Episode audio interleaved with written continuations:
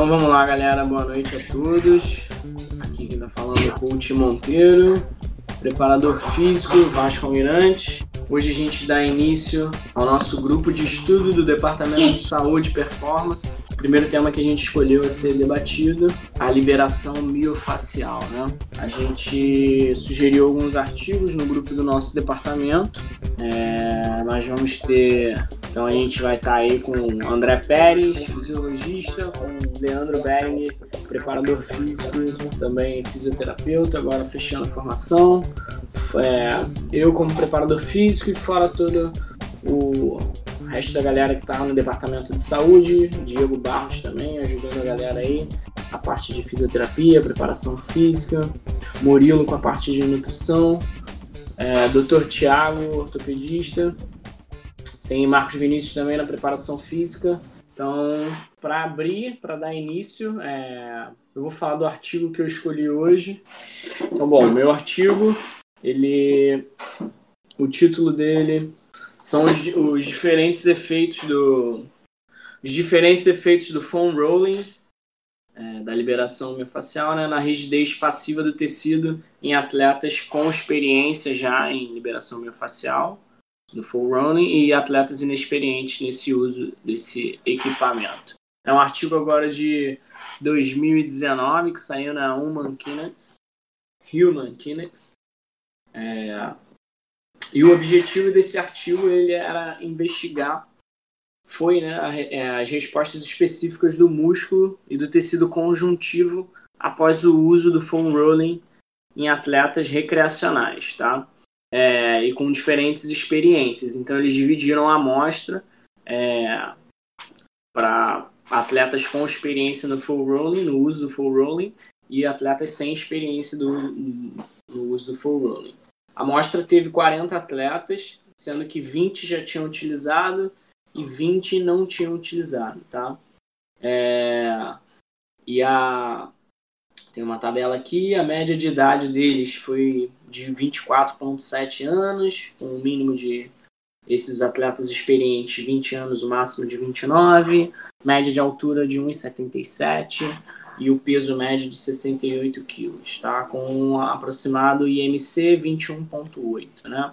E que eles usavam em média aí 33 minutos por semana, faziam uso já, os atletas que já tinham experiência com full rolling, é, eles utilizavam em média 33 minutos por semana, sendo que o mínimo que utilizavam eram 15 minutos e o máximo que utilizavam 120 minutos. O segundo grupo da amostra, os que não tinham experiência, eles é, tinham a média de idade de 25 anos, 1,74m, 69 quilos e o IMC de 22,5. Não tinham é, tempo de uso semanal e muito menos experiência, né? E o grupo que já tinha feito uso, eles tinham a média de, de, de experiência de três anos, tá? Tendo um mínimo de um ano de uso e o máximo de sete anos.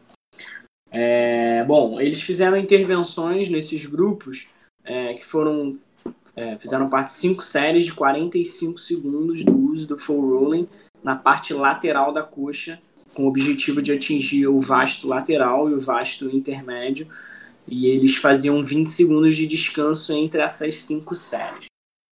Bom, é, o full rolling ele é um método de autoliberação miofascial que ele atingiu é, muita atenção nos esportes e na terapia, né? É, foi muito popularizado pela sua disponibilidade, facilidade e foi muito recomendado é, pelos é, preparadores físicos, fisioterapeutas, né? Então ele foi implementado como uma intervenção quase que onipresente. Hoje em dia, a maioria do, dos esportes onde você é, pode estar presente, você vê que ele vai estar por ali na, na, na, preparação, né? E na literatura a gente encontra artigos falando que ele pode melhorar a performance e a recuperação pós-exercício. Então, ele é frequentemente usado também como ferramenta de aquecimento, mas não existe um grande consenso sobre o volume, né, falando de duração, número de repetições e frequência semanal e intensidade, quando a gente fala ali sobre a pressão é, aplicada no tecido adjacente, tá? para obter os efeitos adversos desse, desse objeto. Bom, o estudo ele foi ele mediu, né, através da elastossonografia, que é uma modalidade que, que foi escolhida, estabelecida para avaliar as propriedades viscoelásticas do tecido de maneira não invasiva, né? Então, pelo que eu dei uma olhada aqui, esse método, eu não conhecia esse método, é parecido com uma ultrassonografia. É, e essa técnica ela permite o cálculo da velocidade das ondas mecânicas transversais, né? São essas ondas de cisalhamento, que elas são geradas no tecido alvo por uma energia alta de ARFI. Bom, os melhores resultados eles foram obtidos no grupo, nos 20 atletas que já tinham experiência no uso do foam rolling. É, e aí eles fizeram as medidas em quatro tempo, tempos diferentes, né? T1, T2, T3 T4. E aí T1 era logo após essa liberação, autoliberação miofascial, né? O grupo eles tinham que, que fazer a autoliberação, eles podiam utilizar as duas mãos, mas geralmente utilizavam o peso do próprio corpo. É, eles mediram T2 30 minutos após a liberação, T3 6 horas e T4 24 horas depois.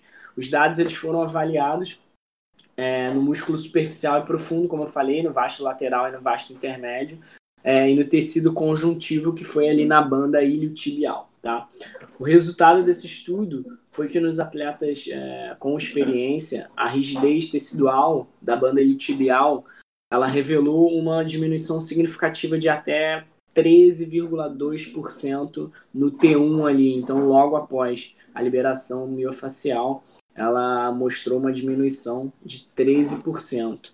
E no T3 também, ou seja, até 6 horas depois, é, mostrou a diminuição significativa de 12,1%. Já nos atletas que não tinham é, experiência com o uso dessa ferramenta, foi o contrário, né? Eles tiveram um aumento de 6,2 na rigidez logo no primeiro momento, no T1, então logo após a liberação miofacial, teve um aumento da rigidez de 6,2%, o que não foi significativamente diferente da linha base. Eles fizeram uma linha base para o estudo, é, não encontraram é, tão diferente quanto o como estava antes para depois dessa, dessa liberação miofascial para essa galera que não tinha o, a experiência com o objeto. E aí eles citam que isso pode ser devido por por várias circunstâncias aqui, ó. Deixa eu. Aqui, os principais dados desse estudo são que a função funcional, a resposta da rigidez de tecido conjuntivo depende da experiência e o nível da resistência do atleta, né? É... E que ele exerce influência aguda sobre a rigidez muscular e posteriormente sobre as, med as medidas. Geralmente, esse estresse mecânico ele, ele mostra uma adaptação nas células endoteliais e aí leva à liberação do óxido nítrico numa das partes principais causas vasodilatação e perfuração e perfusão, desculpa. Então a gente vê que tem é, várias influências na parte do endotélio, tem na parte do, do sistema nervoso também, é, o que seria a, a razão entre a diferença dos que já estavam, já tinham experiências com os que não tinham experiência. Acho que a ideia central é essa. E aí eles concluem aqui que, no geral, os resultados indicam que a reação do tecido conjuntivo, a rigidez dependente da experiência com full running diminui para o tempo de até 30 minutos, menor de 30 minutos, né? Com atletas já com experiência após o exercício. É, enquanto não houve alterações encontradas para atletas sem experiência no uso da ferramenta. No entanto, os atletas que têm experiência não apresentam uma linha diferente da rigidez comparada com os que não tinham experiência. Os dados podem contribuir para a discussão e compreensão contínua das reações fisiológicas locais de autoliberação. Bem, jovem, e aí, jovem? Eu acredito, penso que para a gente obter resultado, então o uso tem que ser contínuo, né? É, para a gente conseguir os resultados de aumento da amplitude, é, relaxamento muscular, tudo isso que a gente acredita que ele, que ele possa apresentar melhor. Né? A gente tem que ter um uso contínuo. Já os atletas com. Pelo menos aqui o estudo ele mostra que o cara teve pelo menos um ano de, de uso, né? A gente não sabe quanto tempo é mínimo para essas adaptações neurais e sistemáticas de repente. Boa. Porque os indivíduos que foram estudados, eles tinham pelo menos um ano de uso. Né? E os que não, nunca, os outros nunca tinham usado. Então acho que deve ser observado é isso. A gente tem noção do atleta que usou um ano, pelo menos. Não tem menos. Então, pelo menos nesse estudo, eu acho que o gap é isso. Será que os atletas que usam pelo menos um mês, três meses, seis meses vão ter bons resultados? Ou será que a gente tem que esperar um ano para o atleta obter um, um, resultado usando o full rolling? É, o que eu tenho reparado é que na, na literatura ela não tem um consenso de quanto tempo você deve utilizar, né? Eu vi que tem um número lá, né, que as pesquisas de 1 a 5 minutos são, são a maioria, mas assim, sobre pressão também não fala muito mas tem artigos interessantes e que comprovam realmente que pelo menos o, o, efeito agudo ali no momento ele ocorre, né? Então, assim, isso não tem como a gente negar. É, então, o que nesse estudo que eu apresentei agora mostrou é que o efeito agudo acontece somente para aqueles que, que já têm experiência no uso da ferramenta. Sim. Até, até seis horas depois, ele mostram é, diminuição significativa dessa rigidez tecidual. E isso ele, ele mostrou, né? O estudo ele focou mais na, na parte de tecido conjuntivo, né? É, eles não, ao longo do estudo, eles não, não falam tanto do. Tem uma tabela aqui, acho que eles falam do. do... É assim, eu acho o seguinte, é, quando a gente fala de, de liberação miofascial, até mesmo de alongamento, flexionamento, sei lá o termo que queiram usar, né? O alongamento submáximo, o alongamento máximo, o flexionamento e alongamento. É, eu acho que o que fica difícil da gente chegar a uma conclusão com, com um artigo é em relação à intensidade. Como você mesmo falou aí no início, é, eles só separaram os grupos em pessoas experientes e não experientes. E aí a gente não sabe se isso aí realmente é um efeito porque é, só vai se, se manifestar de uma forma mais crônica, realmente, né? O ganho, além da forma aguda, só vai se manifestar mais cronicamente quando o cara já tem experiência na ferramenta, ou se o cara que não teve experiência não, não, não a manobra de forma correta, ou a intensidade de forma correta, né? No, na, no, no massageamento, lá na liberação. Então, assim, o ruim é isso, quando a gente pega muito artigo de flexibilidade, de alongamento e de liberação miofascial, é difícil você quantificar é, a intensidade que foi feita a intervenção né? É, assim, eu, vários artigos que eu já li sobre flexibilidade e alongamento, eu, se não me engano, peguei um em que o cara tentava botar um manômetro para poder ver a pressão lá entre a mão e o, e o, segmento, mesmo assim não é a maneira ideal de se fazer, para poder comprovar que o alongamento submáximo, né, ou o alongamento era diferente do flexionamento. Assim, quando a gente fala de experientes e não experientes, a gente não sabe se é uma adaptação fisiológica do corpo ou se na hora de fazer a manobra, os que não eram experientes não fez a manobra da forma correta, né? Exato. E aqui, olhando os números, tanto aqui do, do tecido conjuntivo, né, lá do, do ilho, quanto do vasto lateral medial, estou com os números aqui na minha frente, eu mandei os artigos para vocês. No primeiro momento, realmente tem um, uma queda, né? Aí aqui um exemplo, né? Os atletas que com experiência, eles saem de 587 para 509 e os atletas sem experiência na ferramenta eles saem de 5-2-1 para 5-5-3. Então é aquilo que, reforçando a, a, ideia, né? Aquele que não tem experiência com a ferramenta, por mais que o, o estudo tenha direcionado o uso, né? Eles falam que você pode usar as mãos, eles falam que você tem que usar o peso do corpo, mas você não tem como realmente medir a pressão. E o cara que já é experiente na, na ferramenta, ele vai manuseá-la de forma completamente diferente. É, corroborando com isso aí com que o Diego trouxe. Né? Será que a maneira que ele usou também, por exemplo, o cara que é inexperiente, não gerou algum tipo de dor nele? E com isso, na verdade, ele aumentou a a, contratura do que relaxou ali a musculatura, por ele não estar tá acostumado com o, o exercício ali com a liberação. É, talvez o, o limiar de dor de quem está fazendo é mais baixo. É, vai ou... ver o cara, que, o cara que já faz há muito tempo já está acostumado com aquela. É, exato. Entendeu? É, então a gente tem que. É isso, né? Esse estudo ele deixa alguns gaps, como o tempo de, de mínimo de uso necessário, né? Que, como eu falei, os atletas que eles pegaram aqui com experiência na ferramenta tinham um, pelo menos um ano de uso. Então a gente não sabe se esse menos um ano de uso, como é que funciona. É, a gente não sabe se pela experiência mínima do, do manuseio da ferramenta isso possa mudar limiar de dor também. É, então são alguns pontos aí que a gente tem que ficar atento quando a gente pegar um, um estudo desse. Agora o Pérez quer trazer o seu, a gente pode liberar para o Bering. Sim, tá tranquilo. Acho que podemos entrar no meu, que o meu tem umas brechas aqui que, que a gente pode juntar a informação do meu com o seu. Show. Então, ah. a... pode falar. Não, é porque eu lembrei que você leu um estudo alemão agora recentemente. Esse é um estudo alemão, tá? E ele sai, ele foi publicado no Journal of Sport Rehabilitation. É, os alemães com quando Robert Schleip começa a, a, divulgar muito a questão da face, eles começaram a, a se adiantar, né?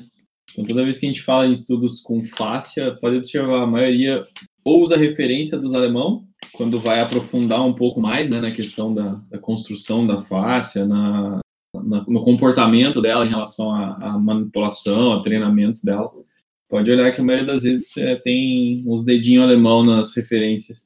Vamos lá. O, bom, meu estudo, de uma forma bem é, simples, né? Uh, eles buscaram identificar uh, as alterações. É, eles buscaram uh, entender os efeitos agudos do uso de, de estratégia de liberação, né, autoliberação miofacial e alongamento dinâmico, uh, nos critérios envolvendo força muscular, potência, e aí eles colocam como uh, flexibilidade, né, mas a gente não usa muito esse, esse conceito, que eles colocam no título a flexibilidade, mas, enfim, no decorrer aqui da, da fala, vocês vão até entender por que, que eu acho o erro na, no, no termo, no título.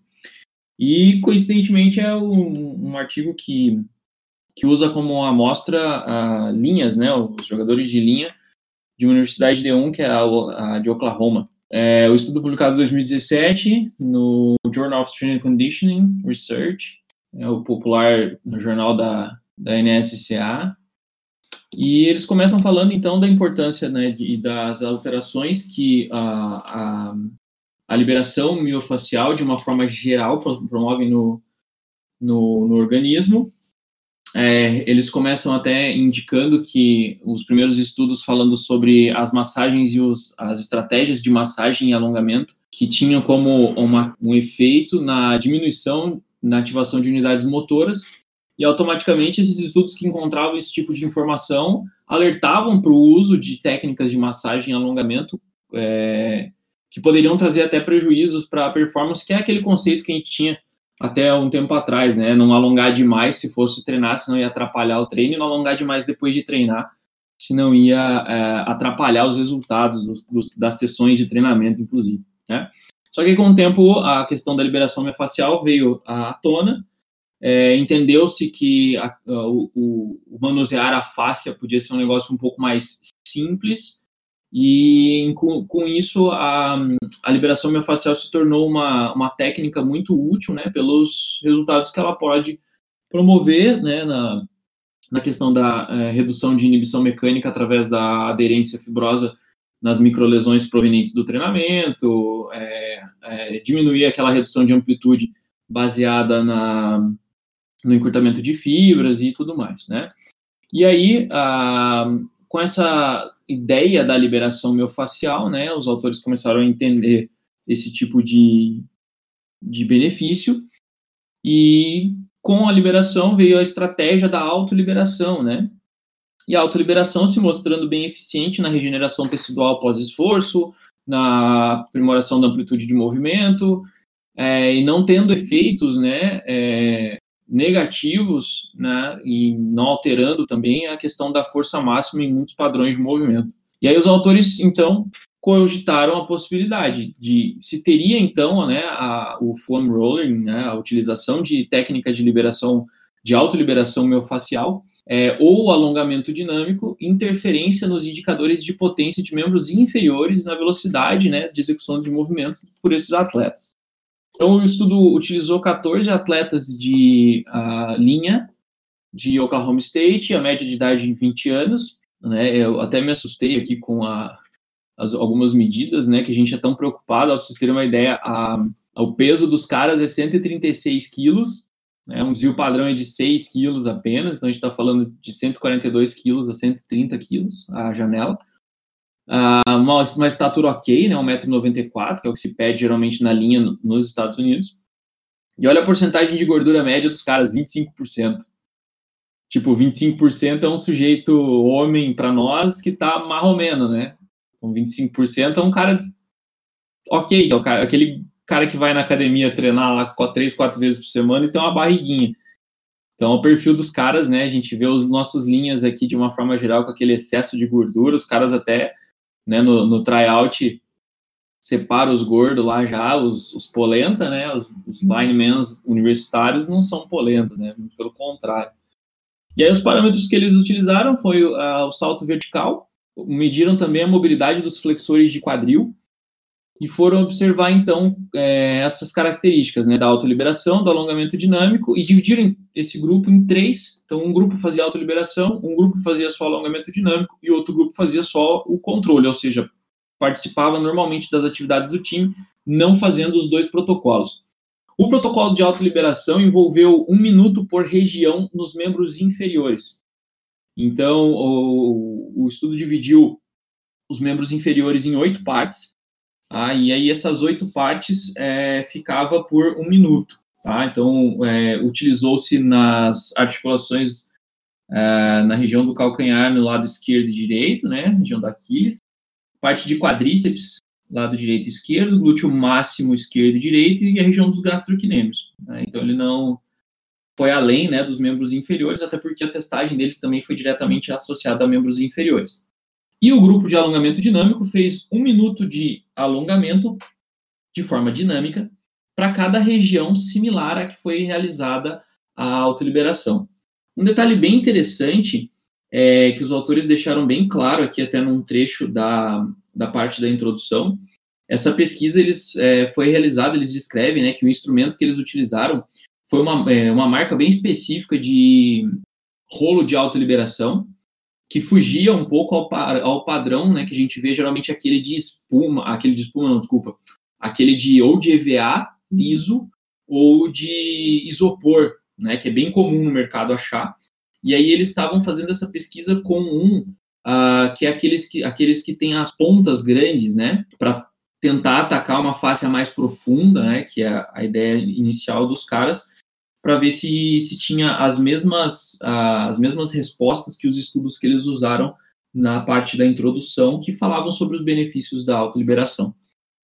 E aí, uh, conforme eles foram fazendo esse trabalho né, de oito minutos, é efeito agudo, então foi imediatamente após realizada a coleta, uh, ah, para medir né, o, a diferença entre o pré e o pós. E uh, eles tiveram sim diferenças entre as variáveis que foram analisadas, né? Então a média da potência no salto vertical, eles tiveram diferença entre a, a, o baseline, né, que foi a medida pré, e a medida pós, tanto na estratégia como o front roll, quanto o alongamento dinâmico.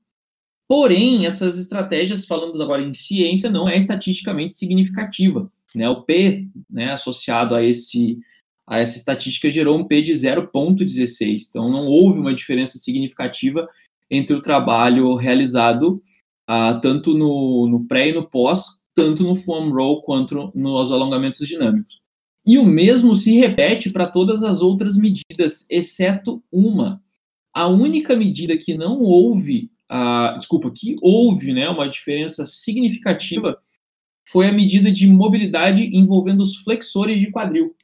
Então, quando o, o autor, né, os autores é, foram comparar os valores pré e pós uh, do baseline com uh, o foam roll e com o alongamento dinâmico, eles encontraram diferenças do baseline para o pós.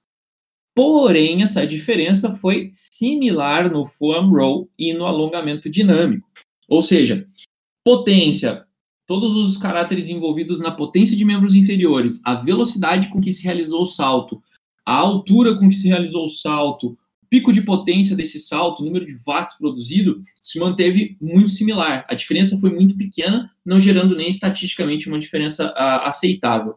Diferente da a mobilidade envolvendo os flexores de quadril, que foi mensurada antes, que houve sim uma diferença, porém não houve diferença também entre o foam roll e o alongamento dinâmico, ou seja, ambas as estratégias promoveram esse padrão de aumento na mobilidade nos flexores de quadril. E aí os autores é, durante a discussão, né, os autores citaram algumas coisas que nós acabamos de citar, né, por isso que eu até pedi para entrar já no engage do, do pós-Patrick, que os autores encontraram as mesmas similaridades que o estudo do Patrick envolvendo a experiência com o uso do acessório, a, a tentativa, né, observada e possivelmente causando essa diferença, essa não diferença, né, nos trabalhos, que é a falta de experiência dos sujeitos e a redução de pressão exercida no rolo, é, baseado no peso que os atletas têm, porque durante o uso do rolo você usa o peso corporal.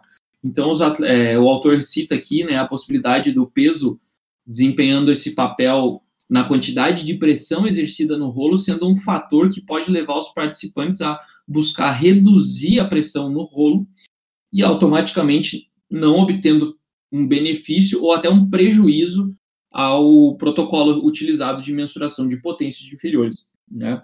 Então, uh, os autores sugerem no final do estudo até que, uh, embora o uso desses rolos né, que eles usaram no estudo pareça não be beneficiar, né, ou é, reduzir ou, enfim, atrapalhar a produção de força e de potência, né, os autores sugerem que o uso da pra, do, da autoliberação seja algo mais rotineiro na sessão de treino dos atletas, muito provavelmente pela mesma ideia que nós tivemos no, no artigo anterior, né, em relação à questão de adquirir experiência, se acostumar com, se familiarizar, né, com as dores causadas pela face, enfim. E uh, ele sugere também que, em virtude do aumento de mobilidade na, na relação com os flexores de quadril, automaticamente você tem um aumento da capacidade de amplitude de movimento e um aumento também na, quali na capacidade de qualidade de movimento e automaticamente melhorando performance e regeneração, uh, que é o que foi proposto por estudos anteriores ao dos autores.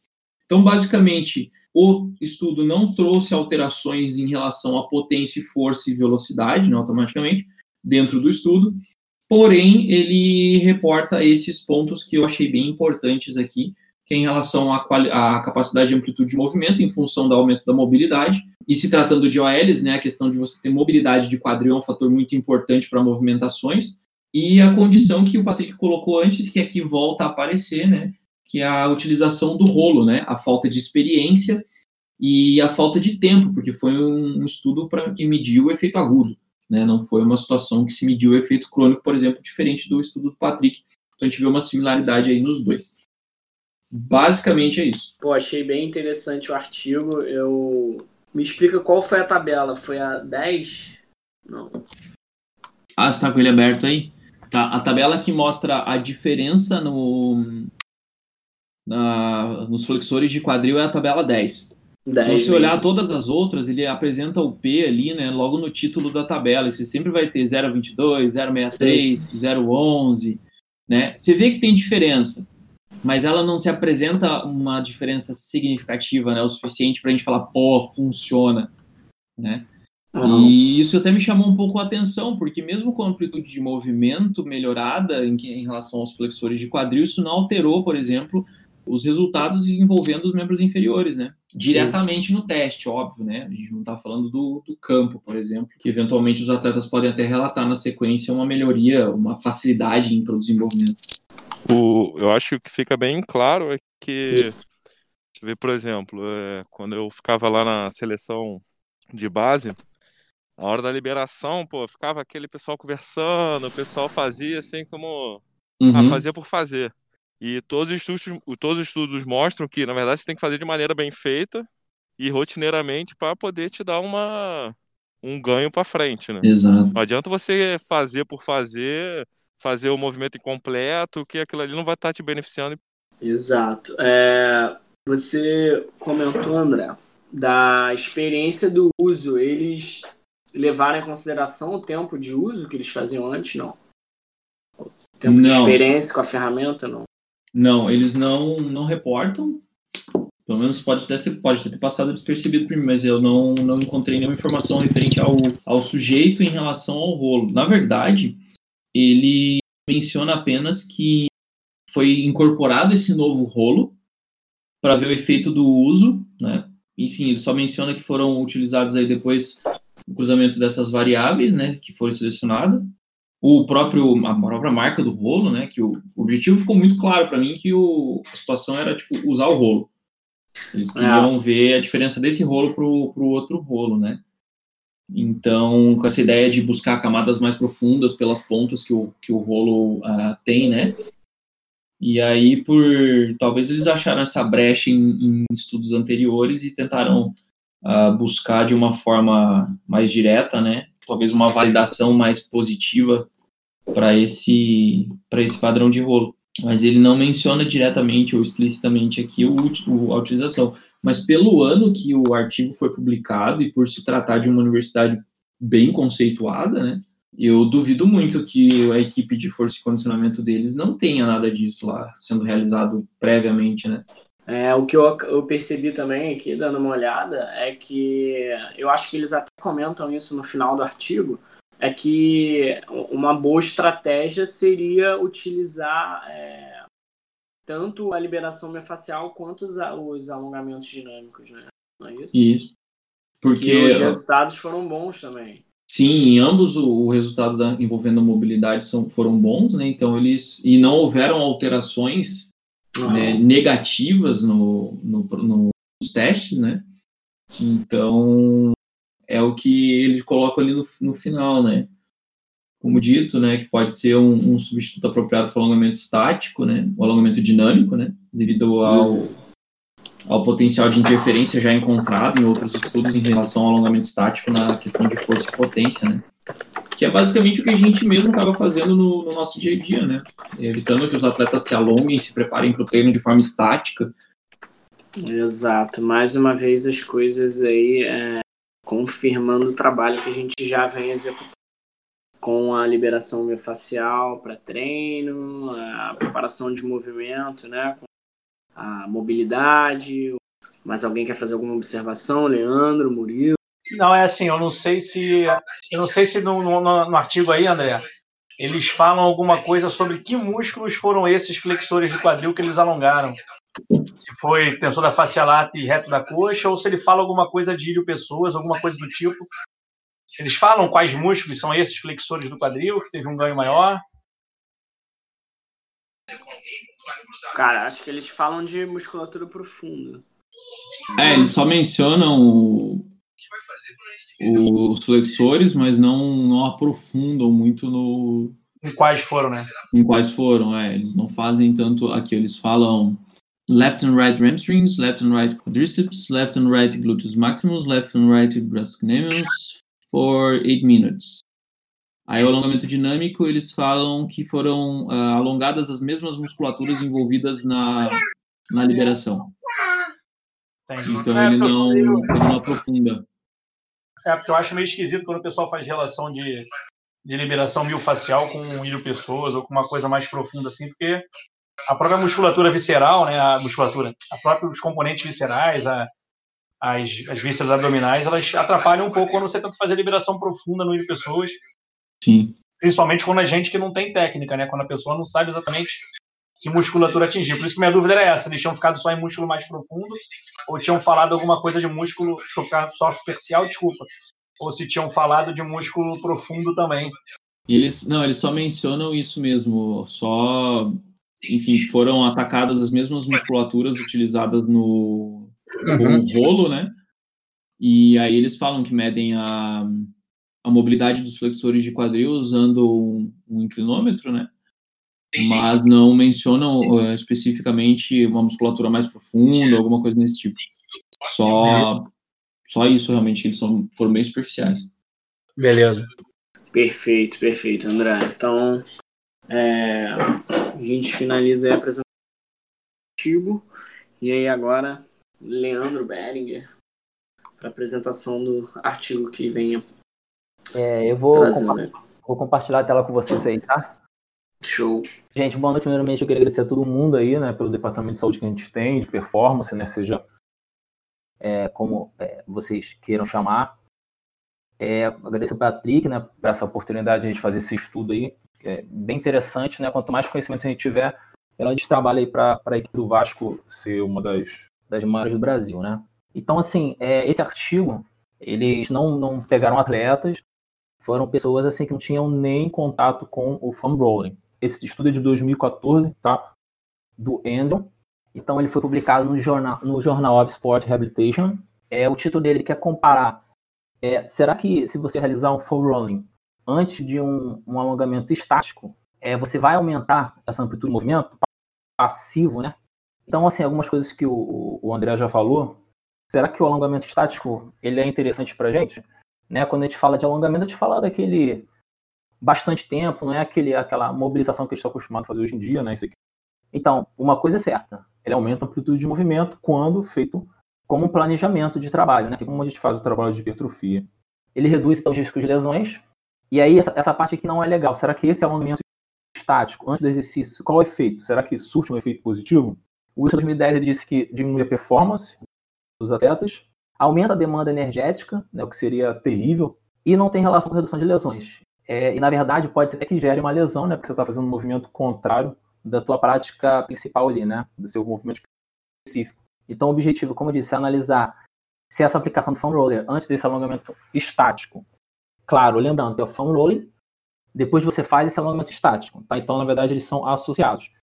Será que é benéfico no ganho de amplitude de movimento passivo? Então, os métodos, eles pegaram 40 é, indivíduos. Esses, esses 40 indivíduos não tinham nenhum tipo de experiência né, com, com roubo de liberação miofascial. É, eles tinham, em média, é, a idade de 20 a 23 anos. Não, não eram atletas, tá? E antes disso, eles tinham que preencher um questionário. Então, nesse questionário tinha várias é, várias perguntas. Uma delas falava sobre o histórico de lesão. Se essa pessoa, se esse indivíduo tinha é, já uma lesão antes de realizar esse procedimento, ele, infelizmente, ele era retirado da pesquisa, assim como o seu acometimento, né? Seja uma cicatriz, seja uma lesão é, nervosa. Então, eles também teriam que ser ativos. Também esse aqui eu achei bem interessante, porque, na verdade, desinteressante, né? Porque eles dizem que o atleta ativo, o indivíduo ativo, ele devia praticar, então, uma caminhada ou uma corrida durante um quilômetro ou cinco quilômetros por semana. É outra coisa importante também é que esse indivíduo devia ter, pelo menos, uma flexão de quadril menor que 90 graus. Se o indivíduo tinha mais de 90 graus de flexão de quadril, ele não poderia é, realizar esse, essa atividade. Então ele foi mensurado. E como que ele foi mensurado? Por um inclinômetro.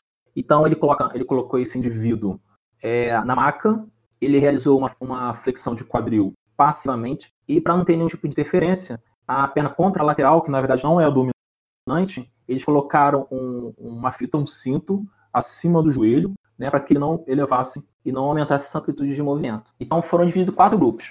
É, o primeiro grupo, ele só realizou o static stretching. É, ele só, desculpa, ele só realizou o alongamento estático. E essas eram as observâncias. Ele fazia três séries de um minuto com 30 é, com 30 segundos de descanso. O segundo grupo ele só realizou as técnicas de foam rolling, eram também 10, 10 pessoas. Eles realizaram três séries de um minuto com 30 segundos de descanso. E aqui tem um diferencial, né, porque eles realizaram é, é, esse procedimento com metrônomo digital de 60 bits. É, na figura é, à frente, eu vou mostrar como é foi esse procedimento, tá? Mas eu vou adiantar aqui. Então, essa, esse indivíduo ele tinha que fazer uma autoliberação do isquiotibial né, até a fossa poplítea. Isso em um segundo. A descida e a subida também em um segundo. tá? Então, em dois segundos ele tinha que completar é, esse, esse, movimento. O terceiro grupo, grupo foi associado, é o que o artigo queria buscar, realmente se teve diferença ou não. Foi o que foi o foam rolling e static stretching, tá? Então foram 10 indivíduos os procedimentos foram os mesmos, só que agora ele colocou o alongamento dinâmico, né, que é três séries de um minuto com 30 segundos de descanso. Foam rolling primeiro e static stretching depois. E teve um grupo controle, Leandro, só um esclarecimento. É, no grupo que eles usaram, tanto o full rolling quanto o static stretching, é, eles fizeram quanto de quanto, quanto de cada, né? Porque você falou três de um minuto, mas o que? Três de um minuto na liberação? Ah, tá, então. É, são. Então vamos lá, ele fazia primeiro um minuto com, com o metrônomo, 60 bits. Começava do isquio tibial e até a fossa poplítea. Um segundo, descida. E na subida, mais um segundo. Tá? Então, durante um minuto, ele ia fazer isso. Acabou, aí... e aí o alongamento estático durante quanto tempo? Então, três séries de um minuto. Também. Segundos também. É, só juntou, ele só associou o primeiro grupo o segundo grupo, né? E realizou ali junto. E entre um e outro tinha esse descanso de 30 segundos ou era imediatamente após? Não, tinha, tinha descanso de 30 segundos. Eu acabei não colocando aqui, mas tinha o descanso de 30 segundos. Tá. Não, então eu entendi. Pode prosseguir. Então, lá, esse aqui é o procedimento. Então, é, como o Patrick disse, o André disse, é, não tem nenhum tipo de mensuração de pressão, né? Foi é, o corpo. Ah, até anotei aqui o, o peso da galera. É entre 68, 68 e 78 quilos, né? Então, é como se fossem os nossos running backs, né? É, bem levinho. Então era isso, duas, mãos, duas mãos apoidas, é, posterior de coxa. E então o que, que acontecia? Se, é, sempre que a, o indivíduo ele chegava à clínica, né, o local de, de realização do procedimento, ele realizava uma avaliação passiva de flexão de quadril, igual aquela figura que eu mostrei para vocês anteriormente, com um inclinômetro, e eles faziam o procedimento do grupo 1, grupo 2, grupo 3, grupo 4, e aí faziam uma, imediatamente uma avaliação, logo após. E isso durou seis dias. E esses aqui são os resultados, bem interessantes, assim, falando que são indivíduos que não tinham nenhum tipo de experiência. Então ele mostrou que o grupo que associou, associou essas técnicas teve um, um, um bom ganho de amplitude de movimento comparado então com os demais, tá? Os demais grupos. Então assim, mas é aquilo como a gente disse no começo lá na introdução, né? não é interessante a gente realizar com o atleta um alongamento estático antes de, de realizar uma, o esporte, né? antes de realizar o esporte. E a discussão, aí eu botei alguns outros artigos que estão associados também a esse artigo que eu, que eu coloquei. Então hoje é uma realidade, todo mundo está usando for rolling, todo mundo entre aspas, né? Quem tem.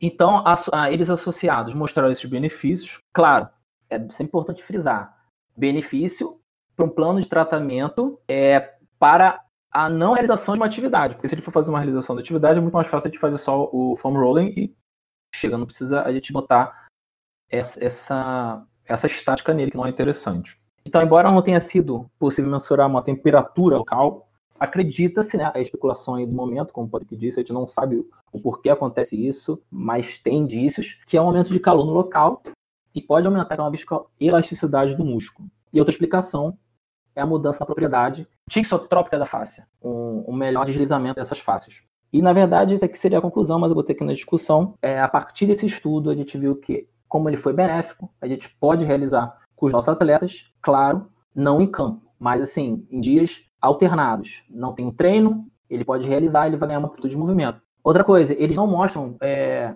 qual é o foam rolling que eles usaram, né? Parece até um de madeira, eu não vi, não, não especificaram, infelizmente. E também a pressão, como a gente disse desde o começo, ela também ela não foi realizada. Então, vou fazer. Leandro, desculpa, não pode ter me faltado ali no início. Na questão da, do alongamento estático com foam rolling, foi, foi mantido o mesmo volume de foam rolling, um, é, 30 segundos com um metrômetro a 60, e aí só somou o alongamento estático, ou eles diminuíram o volume? Não, é, eles continuaram. Mantiveram, é. Mantiveram, só acrescentaram, né? Só acrescentaram. Ah, então era um volume maior. Não é, no outro volume. ele só fazia um minuto de foam rolling, descansava e de novo a outra série, né? Isso, né? Exato, exato. Ah, porque normalmente quando, assim, não sei se é o caso desse artigo, mas normalmente quando a gente fala de alongamento e tal, é muito volume dependente. Então, como eles aumentaram o volume, né? Fazia Sim, o foam rolling sozinho e fazia o foam rolling com mais alongamento estático, pode ser que seja uma relação volume-dependência, né? Quando você faz mais volume, você gera maior ganho de flexibilidade, né? De alongamento, a flexibilidade do momento, qualquer termo que seja. Tem a maior parte dos artigos que mostram sobre isso, né? Sobre ser volume dependente, tanto para o efeito agudo quanto para o efeito crônico. Então, como eles somaram, pode ser por isso que eles tenham encontrado realmente um maior, é, a maior relação lá. A diferença significativa para ganho de flexibilidade foi quando você tinha os dois somados, né? Do que uma técnica independente, seja lá o estático ou, ou a liberação miofascial. Uh, o ponto que eu queria levantar aqui que eu observei é, talvez seja pertinente, que é o seguinte: é, a gente sabe que um alongamento quando alguém procura de repente um relaxamento muscular, alguma coisa assim, eles usam ali até 30 segundos, né, 40 segundos, e a gente pôde observar que nesse artigo o alongamento estático passivo foi de um minuto, né? Então a gente poderia aí de repente classificar já como um treinamento de flexibilidade. O que, que vocês acham? Vocês concordam isso, comigo? Isso, eu tô falando. Por isso que não, não seria aplicável realmente a gente realizar isso em campo. Porque ele já passou de um tempo que a gente pode considerar um treinamento aí de, de flexibilidade, né? É, a, gente, a gente pode até pensar mais para frente trazer alguns estudos relacionados a isso para falar quais são as evidências que a gente tem, né, já que tantos atletas e tantas equipes é, escolhem fazer ainda, é, insistem nisso no alongamento estático antes dos treinamentos, né, para a gente ver se a gente consegue de repente desmistificar isso. Vocês é, poderiam que... Pode falar. Poderiam usar como se fosse tipo num dia de recovery, por exemplo. Não, isso, perfeito. É, o, o treinamento de flexibilidade, pelo menos né, na minha visão, espero que vocês deem a opinião de vocês também, é que o treinamento de flexibilidade ele é altamente recomendado para qualquer tipo de atleta, né? É, mas não pré treino em campo, sabe? Pré-jogo. Aí é uma estratégia diferente. Então, quando ele for lá, de repente, não também num dia de academia não seria interessante. A gente observa alguns artigos que trazem informações que tem perda de uma ligeira é, perda de força, então não sei se é interessante, mas eu acho, eu acredito que o treinamento de flexibilidade seja benéfico para os atletas. Sim. Patrick estava falando, a gente tem alguns artigos que mostram que, que tem influência no treino, mas a maioria deles é volume dependente, foi o que eu falei, é só em volumes muito altos. Quando você faz um volume menor, e aí não seria um alongamento para ganhar flexibilidade, o flexionamento. Seria um alongamento para você né, começar a preparar a musculatura para o treino. E aí, às vezes, o alongamento dinâmico seria uma melhor estratégia, porque você já vai começar a incrementar outros componentes fisiológicos, como né, a questão da ativação do sistema cardiovascular de forma melhor, já vai começar a ativar os, os, os órgãos responsáveis, né, os, os, as estruturas responsáveis pelos, pelos reflexos, pelo reflexo miotático, etc. A gente pode conversar sobre isso, é um tema muito rico, né? E o, e o, o foam rolling é, é, muito baseado nisso. É uma, é uma estratégia é, que é útil, mas que, é, por exemplo, em muitos times esportivos o pessoal não usa foam rolling antes do jogo. Prefere muito, prefere muito mais usar o, o dinâmico e usar o foam rolling para depois do treino, por uma questão de, de, de, de de, de, voltar à flexibilidade, promover relaxamento, né? E diminuir os impactos da percepção lá sobre, sobre, sobre o estímulo. Então, assim, esse tema é é, é vasto pra caramba, porque a gente tem gente, tem pessoas que, que defendem a ferro e fogo uma coisa em relação à outra, e tem gente que usa todos os tipos de ferramenta em momentos diferentes, de maneiras diferentes. Igual o Thiago falou, ah, em determinado momento a gente vai usar para isso, em determinado momento vai usar mais aquele. O proprietário lá, o dono, o fundador da Exos, ele trabalha foam rolling nos dias de recovery. Nos dias de, de, de ele não trabalha foam rolling, ele trabalha só é, o alongamento dinâmico. É, eu achei pertinente, legal a, objeto que você trouxe, que foi a, a reflexão sobre o volume resposta, né? Porque ele, no momento que ele usa o foam roller, ele só usa ali por um minuto, né? E quando ele tem o, o full rolling mais o alongamento estático, você a, acaba vendo que ele tem um, um volume maior de, de, trabalho naquela musculatura, né? Então, será que se um, um volume é, de repente equilibrado, né? Se ele fizesse mais liberação miofacial, ou então se ele liberasse o tempo da liberação miofacial, diminuísse o tempo para equalizar isso, ele teria o mesmo resultado?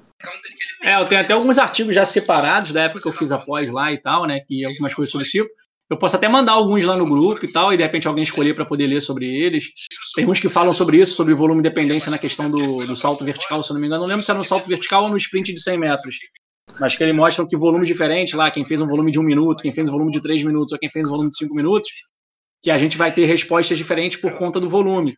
E aí esse cara vai ter uma perda de força, mas ele mostra que indivíduos treinados em relação a indivíduos destreinados, a, essa relação volume-dependência é menor, ou seja, o indivíduo treinado ele sofre menos o efeito. Então, mesmo volume altos, é, normalmente esse efeito de, de, perda de potência, de perda de força, ele perdura por pouco tempo. Então, se o cara faz uma série de alongamento, mesmo que seja intensa, se ele for treinar a potência, a pista lá, fazer os sprints depois de 5, 3, 5 minutos, ele não tem quase influência nenhuma. Já um indivíduo destreinado, ele vai sofrer esse efeito de perda de força por mais tempo e tal. E aí pode ser por uma série de fatores, né? Pode ser desde realmente a questão da resposta do tecido, lá, mecânica do tecido, física do tecido, quanto a questão de. A gente já viu lá, o, acho que foi. Foi você mesmo que falou da questão já da ativação do sistema cardiovascular, da questão do ácido nítrico. Pode ser que, que, que como já gera trabalho, né, já gera, já gera resistência ali, já gera ativação do fuso muscular e você tem é, gasto de energia, você tem queima de ATP, etc.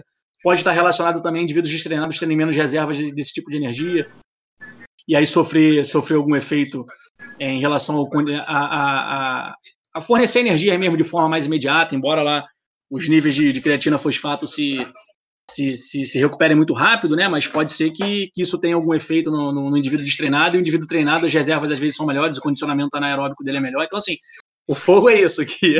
É tanta coisa envolvida e quando você fala de flexibilidade e alongamento é difícil você mensurar, porque você não tem como fazer né, biópsia em humanos e tal, igual você falou do método lá de, de um escaneamento parecido com ultrassonografia. Exato, perfeito. O André tem alguma colocação? Cara, acho que é muito. É muito disso que, que o Diego falou. É, esses pontos de dificuldade que a gente encontra no uso do FUAM, no, na questão do alongamento, que você colocou, né, um minuto de flexibilidade, são, são, são pontos que atrapalham a gente definir né, algumas causa-consequência, vamos dizer assim, porque a gente fica limitado a, a, a, a, vamos dizer assim, refém, fica refém do número que o artigo nos mostra e refém da, da máxima, né? A gente não tem o, o como quantificar esse tipo de, de, de posicionamento de FUAM é, e tudo mais. Sobre o, a questão da, da, flexibilidade, né? Como bem colocado, foi é, ultrapassando o tempo já de um alongamento pré ou pós-treinamento. A gente já, no tempo do artigo, já fala sobre. A gente já está entrando na zona da do treino de flexibilidade. Aí a gente já, deveria, já deve analisar né, de outra forma. Mas dentro do que a gente tem de possibilidade, a, a leitura de que é, na minha concepção, que eu acho que é bem parecida com a, a, do Diego, que o Diego mencionou até o pessoal da, da Exos, que eu sigo bastante a mesma linha deles de trabalho, com os meus alunos do dia a dia, com atletas e tudo mais. É, as condições de liberação e de alongamento é, são distribuídas de uma forma é, não, eu vou usar o termo mais adequado, ela não acontece tudo o tempo todo ao mesmo tempo, né? Então, com relação, por exemplo, às liberações, é, eu só costumo recomendar e liberar quando há alguma situação muito grave de um atleta muito importante e que é, a, o casar dos trabalhos de liberação e ativação depois são importantes. Então, a questão de usar o FUAM pré-jogo, por exemplo, não, não é uma coisa que eu costumo recomendar as liberações. Eu prefiro mais os trabalhos mais dinâmicos mesmo, em função da movimentação.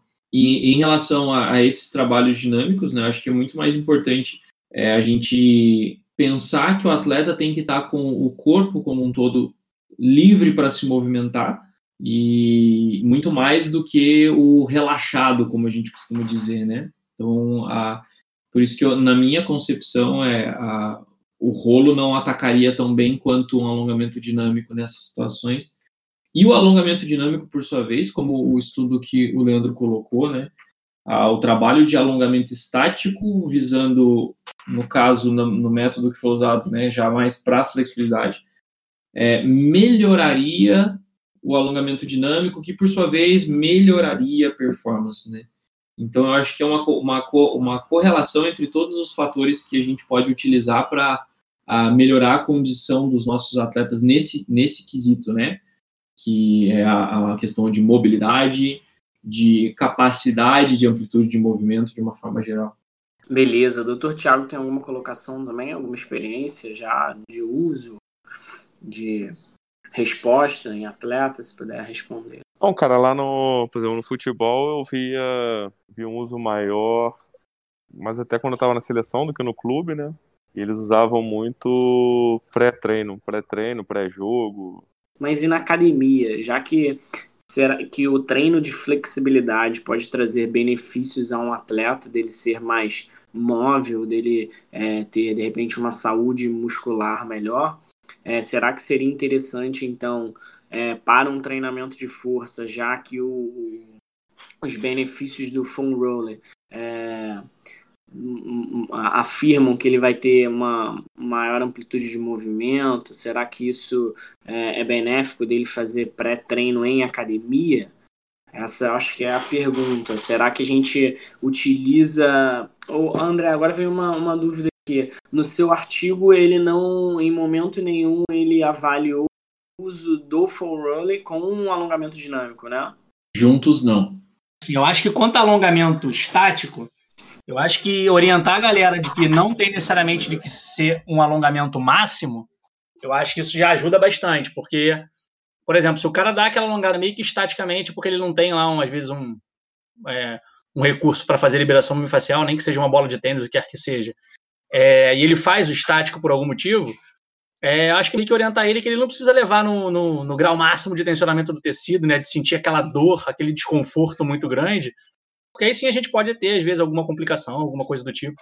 Mas falar com ele que se ele fizer um alongamento máximo, é, isso é uma das orientações mais básicas, né? Fazer um alongamento, um alongamento estático, desculpa, que não seja o máximo, né? Já que a gente não sabe se necessariamente ele vai ter que ganhar flexibilidade naquela, naquela articulação ou não. A gente não tem noção do, do que, que ele está fazendo hoje. E aí buscar, assim, é, acho que orientações, é, maneiras de se usar o, os recursos para liberação miofascial, é, é, dar um rol para eles de exercícios que eles podem fazer de alongamento dinâmico para membro superior, por exemplo. Membro inferior a maioria já sabe, mas demonstrar também, né? Assim, porque a gente não tem muita distância como saber. Então, às vezes, você orientar o cara a usar um negócio de liberação miofascial, vocês já mostraram aí que os artigos né, dizem que pode ser que a pessoa não saiba utilizar o instrumento e isso pode interferir, ou pode ser que ele não esteja acostumado com aquilo e outro fator interfira, mas que os que não têm experiência não têm normalmente ter uma resposta boa.